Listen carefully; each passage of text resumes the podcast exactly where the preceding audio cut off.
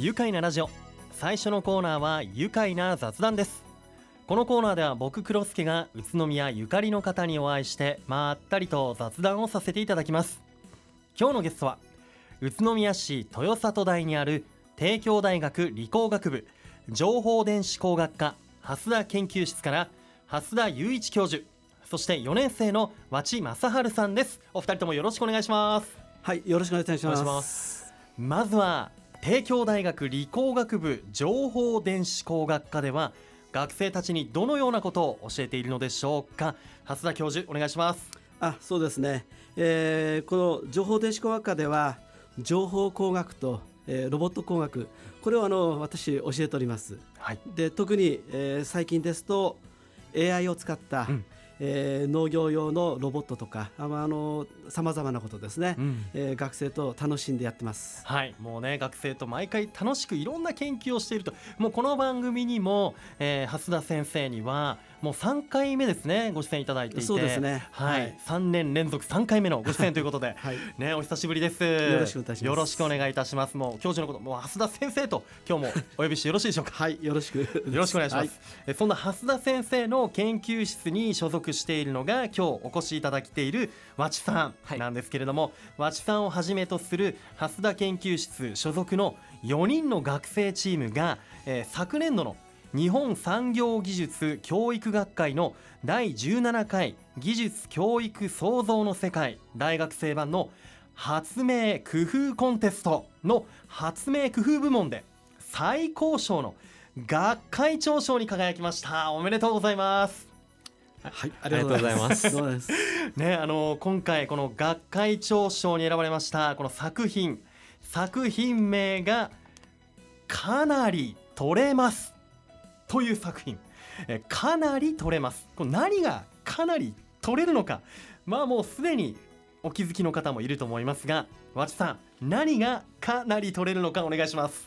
蚊がかなり取れるようになっています。かなり取れるんですね。かなり気になりますかあの虫ですよね。僕たちを毎年この時期悩ませる、その虫ですね。はい、もう僕も昨日ですよ刺されたばかりで。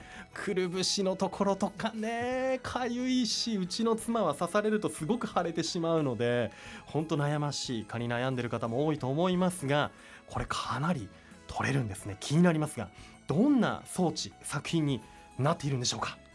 とまず円柱状の形になっていてはい。蓋の入り口部分に蚊の引き寄せる蚊を引き寄せる効果がある物質を噴射します、うん。そして集まった蚊を中のファンで吸引して粘着テープで捕獲します。ほう。ファンで吸引されていくわけですね。はい。はあで粘着テープにこうピタッと止ま止まるとはい。いうわけなんですね。なるほど。あの先ほどねあの YouTube の動画でも上がっていてあのニュースのねあのニュースで取り上げていね取り上げられていた画像を見たんですが本当あの円柱状のステンレスなのかな？はい。あの見た感じあの足で踏んで開けるタイプのゴミ箱みたいな洗面所に置いてあるようなそういうイメージなんです。あれ何を改造して作ったんでしょうかね？あ、あのそれはですね、えー、もともとファンで、えー、蚊を吸い寄せる。はい。で固定しますから、そのファンの大きさに合った蓋のあるものが欲しかったんはいですよ。はいはいはい。で、えー学生とまああの100円ショップ行ってたら、100円ショップで？えーあの手頃なうん。蓋が開けられるものがあったもんですから、はい。えーえー4つ買ってきました。4つ100均で買ってきてはい。でそれを改造して作ったといそうことすね。ですね。あとはもう授業で、えー教えてる通り、うん。えー制御をしてタイマーでもって動く。そしてそれをモーターで動かすようにしました。なるほど。いろいろな装置が今度はねそこにつけられていくということでこれやっぱり元はゴミ箱なんですか？このステンレスの。円ゴ柱ミ箱ですね。やった当たった！当てちゃってすみません。いやでもそういったものでここ工夫して作っていらっしゃいましたけどこの装置をね作るにあたってたくさん工夫されたと思いますが例えばどんなところ和紙さん工夫しましたか？はいえっとファンとモーターを同時に動かすんですけど、はい。その同時に動かす時のプログラムを書くことに少し苦労しました。はあ。同時に動かすっていうのは難しいことなんですね。そしてちょっと自分は苦手だったのでちうん。ょっと苦労したんですけど、うんうん。研究室の友人と一緒に協力して作ることができました、プログラミングしてということでね。蓮田教授はいかがですか？今回の装置。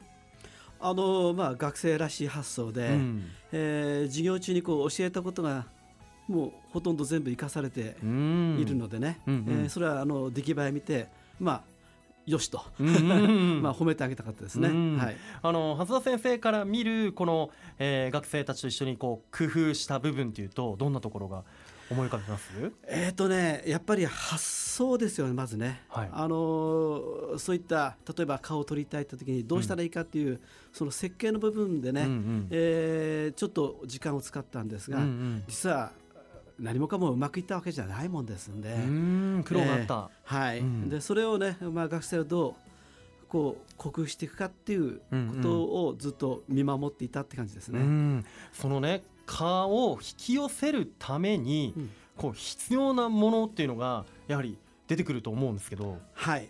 おっしゃる通りでしてあの何でもなく蚊は寄ってくるんじゃなくて、うん、えー、私たちの呼気呼吸ですよね、はい、そこから発生される二酸化炭素とか、うん、あるいは匂いあと体臭というか匂いですよね。はい。ね、そういったものをすべてあの体温もそうですが、うん、あの人工的に再現していく。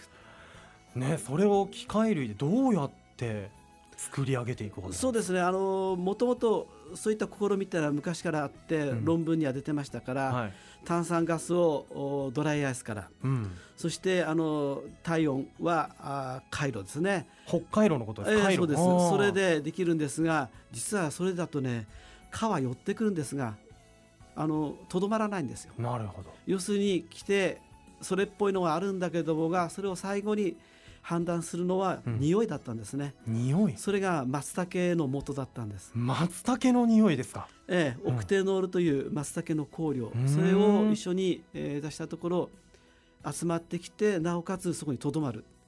でそれをガサッと取っちゃおうということになりました。捕獲しようというね、はい、ことなんですね。今までっていうのはその蚊を研究用とかに捕獲する時ってどういうふうに蚊を捕まえていたんですか？おっしゃる通りですね。実はこれ調べていくと驚くことなんですが研究する方が例えば蚊のいるところにこうむき出しの腕で行って、うん、集まってくる蚊を補充網で捕まえる、はあ、人おとり法っていうのがね方法としてあるんですね。人おとり法っていう、えー、書いてあるんですか？学術的なそういう名前人おとり法で捕まえた。へえやだ。だから感染症ですよね。そういったものが、あマラリアとかねありますから、うん、それが感染してしまう怖いですね。可能性があったわけです。なるほど。そのじゃあ人おとり法を今まで蚊を捕まえるためにやっていました。もうかゆみも伴うでしょうし危険も伴って、うん、でも今回のこの「かなり取れます」の装置のおかげで今度からはこう人おとり法を使わずに蚊を集めることができる。これだいぶすごいことですよね。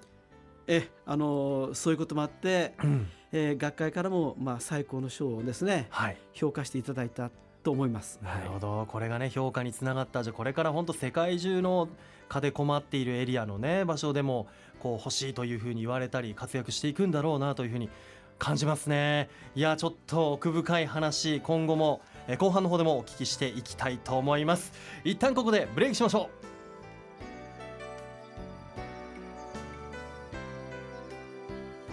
う。改めまして愉快な雑談。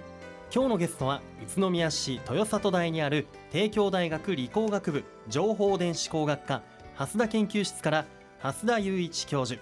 4年生の和知正治さんです。改めましてよろしくお願いします。はいよろしくお願いします。さあ蓮田研究室に所属している4人の学生チームが作ったかなり取れますという装置ね。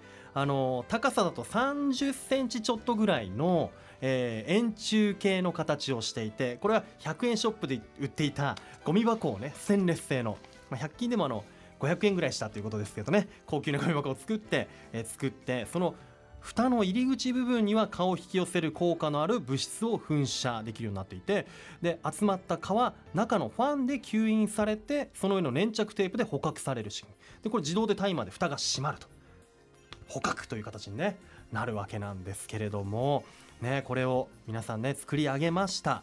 あのこのこの開発には今まで研究室にいた先輩たちも関わっていたんですよね蓮田教授。そうですね。あの前々からこういったものを作りたいって思ってたもんですから、うん、えー、本当に少しずつ改良を重ねて、うん、えー、今回のものに至ったって感じですね。なるほどね。先輩たち。で今回のメンバーで4代目ね和知さんになるわけで、えー、当時3年生だった和知正治さん今日お越しいただいてます。そして榎本裕樹さんと金田凱さんそしてマレーシアからの留学生ジャスティン・リーさんの4人が引き継いでこう完成をさせたとでコンテストで最高賞というもう皆さんのこの熱意とか思いがねもう融合されてというか積み重なっていてで今回見事に最高賞ということで本当あの和さんこれ製品になって身近なところでも広まってほしいですよね。そうですねあの牛乳牛がやっぱり蚊に刺されると、はい、その乳が出にくくなってしまうみたいな話があるので、はい、と自分と蓮田先生は牛乳が大好きなので、うん、ぜひそういうところでも使っていただきたいなと思ってます。へ牛さんは蚊に刺されるとお乳が出出が悪くなるっていうねことなんですね、うん、や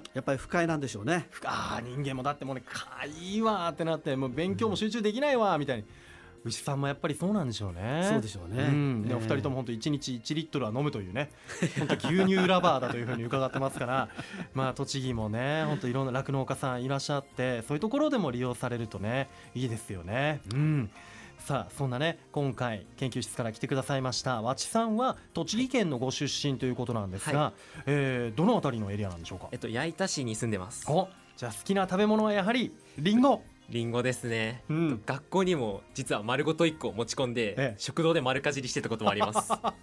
おおワイルドですね、はい、かっこいい。蓮田先生見たことあるんじゃないですかもしかしたら。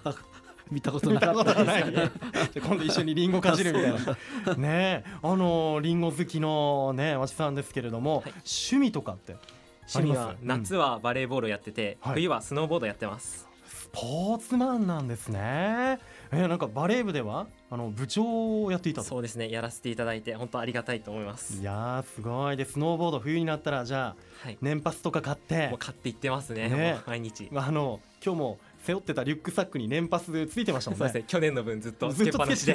ね。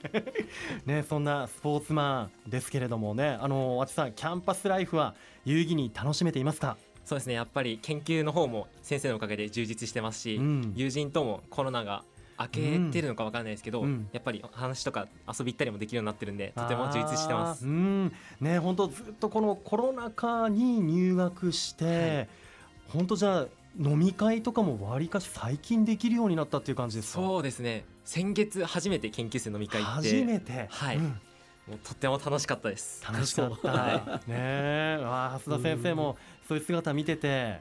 うん。そうなんですよね。あのずっとね高校卒業する時から、ね3年間そうだったんでこの前なんかすごく盛り上がってたね。盛り上がりましたね、ようやくねみんなで。ということでね。いやそっか。あとキャンパスライフもあと半年ちょっとぐらいになりますね。そのくらいですね。ねよりこの友情も深めていきたいなというところですよね、はい、あのわしさんが蓮田先生の研究室にこう入ったきっかけって聞いていいですか？はい、えっと、まず高校3年生の時に、はい、オープンキャンパスに行った際に、うん、蓮田先生の研究室を見せていただいてその時にここの研究室に入りたいなと思って、うん、でその後にその両親も、はい、その蓮田先生の研究室見てもう、うん、ぜひここに入れっていう感じで両親からの後押しもあって。あそうなんだ、はい、ご両親も。最初はじゃあきっかけはオープンキャンパスで、はい、そうですね。知ってな、まさくん行きなさいよここっていう感じで。もう本当にそんな感じで。うんそうなんだ。じゃあどうですかこの話を聞いて。あのオープンキャンパスいっぱい来るんでね、うん、彼を特別覚えてたわけじゃなかったんですけど、うんうん、あのその後やっぱりお母さんともお会いして、ええ。えー、うちの研究室にあのね、うん、いや来たいっていうことなんでぜひどうぞということをねお話ししたことありましたね。そうなんですね,、ねご両親もねとってもとっても気に入って蓮田先生のところでうちの子学んでもらいたいなみたいなね気持ちがあってそこに入って、はい、今エンジョイされていると思います。はい、本当なんかあのね和知さんの表情を見てると先生といるとすごく楽しそうですもんね。二、ね、人でちょっと話をしている時とかもね。はい、でそんな今、えー、蓮田先生の、えー、研究室での研究テーマ和知さんは大量発生するカゲロウの生態観察用ロボットの開発をしているということで、はい、これどんなロボットなんですか？えっと、まずオオシロカゲロウっていうのが、うん、あの光から逃げちゃう性質があるんですよ。幼虫の時に。はい、でそうするとその光を遮った空間で飼育しなきゃいけなくて。でそれを観察するためにそのカメラを自動で動かせるロボットを開発してモーターを2つ取り付けることで、上下方向と360度方向自由に観察できるようなロボットを作って、はい、それをパソコン上で操作できるようにしてます。すげえ技術。というかマジ表情が生き生きと ロボットの話をしてる。すごいですね。生き生きされていて。そういったこうかげろう専用のロボットを観察用の開発しているということなんですよね。あの近々そのカゲロウをまあ捕獲しにというか研究しに、先生行くみたいですね一緒にね。来週えあの一緒にえっ、ー、と利根川まで行って。うんそこで大発生する前にね、うん、幼虫を捕獲して、うん、えー、研究室に持ち帰って、はい、何をやってるのか興味津々なんですよ。ええ、なるほど、はいね、本当かげろうがね大量発生してこう人々に被害があるとかもありますから、うん、まあそういったことを防ぎたいという思いでねこうやってらっしゃいますけどうんねこうやって先生も一緒になってかげろう捕獲しに行ったりとかあの本当蓮田先生とやっぱ出会えたことによってだいぶあれですか和知さんの人生って変わりました？そうですね。あの帝京大学に進学することは考えていたんですけど、はい、実は機械科に進学しようと思ってて。あ最初はね。はいで蓮田先生のその研究室を見て心変わりして、うん、で研究室に行ったんですけど、うん、就職活動の方も実はあの4月までやんなくていいだろうって思ってたんですよ、うんはい、なんですけどある日先生に研究室に呼び出されて行ったら1時間ほど出席を受けて そこから頑張ろうと思って頑張ってその内定とかいただくことができたので、もうまさに人生を変えてくれた人も人のような感じですね。なるほど。いや、はい、本当あのそう来年はね新社会人なんですけど、はい、和知さんは内定ももうもらっているそうで。えー、株式会社中西さんからもらっているということでね、はい、いやそこでどんな社会人になっていきたい思いますか？そうですね。あの今まではやっぱり両親とか先生とかいろんな人に支えてもらう立場だったんですけど、うん、これから社会人社会人としてやっぱりいろんな人に頼られるような、うん、そういうしっかりとした人になりたいなと思ってます。いやもうそのベースはしっかりともうねこの帝京大学で作られたんじゃないかなと思います、はい、本当素晴らしいところにね泣いてもらっています。蓮田先生この夢ある学生たちのすぐそばで発明研究チャレンジのサポートをしていて改めていかがでしょうか？やっぱりねそのものを作って賞をいただくっていうね第三者からですか、うん、評価を受けるってことも大切なんですがやっぱりいつもうまくいくわけじゃないですよね。その時に学生がどう考えて、えー、その課題をどう考え問題を解決していくかやっぱりそのプロセスですよね、うん、やっぱりそこでなんだろう大人になってきてくれてるなって実感します。なるほど、はい、そういったプロレスプロセスをね見守りながらもあの蓮田教授自体もなんか楽しんでいらっしゃるなという感じが。これ楽しみですね、うん、えー、毎日が。毎日が、はいわちくも楽しい？もう楽しいです本当に。ありがたいです。ねいやもう本当ねもっともっとお話伺っていきたいんですけれども最後に、まあ、あの今後に向けてのですね抱負、えー、ぜひじゃあ先生から聞かせていただけますか？ああのーなんだろうロボットをいろんなところでね、うん、開発してますから今はあのカメムシ農業用害虫を発見して、うん、えー、それを駆除するっていうスマート農業えー、それをだいぶ進めているんで、うん、梨とかりんごですね。和知君の好きなりんごね、えー、うん、ぜひそういったところに役立てたいと思ってます、うん、ね、はい、学生たちと一緒に研究の取り組みも頑張ってもらいたいです。いやこうやってね今日2人お越しいただいてこの先生のもとで学んだ学生たちが未来の人々の暮らしを豊かにそして世界に誇れるの人々を守る発明などがねここ宇都宮で続けられているということにもうワクワクが止まりません。また次もねぜひ聞かせていただきたいと思います、えー、蓮田先生そして和知さんをはじめ帝京大学の学生の皆さんこれからも勉強研究頑張ってください。そしてね和知さんキャンパスライフあと半年くらいになりましたね、はい、ぜひエンジョイしてくださいね、はい、ありがとうございます。あと卒検もあるということで、はい、頑張ってください、はい、ありがとうございます。それではこのワードで一緒に締めましょう。いきますよ。せーの。発明で愉快な宇都宮愉快な雑談今日のゲストは帝京大学理工学部情報電子工学科蓮田研究室から蓮田雄一教授そして4年生の和知正治さんでした。ありがとうございました。ありがとうございました。住めば愉快な宇都宮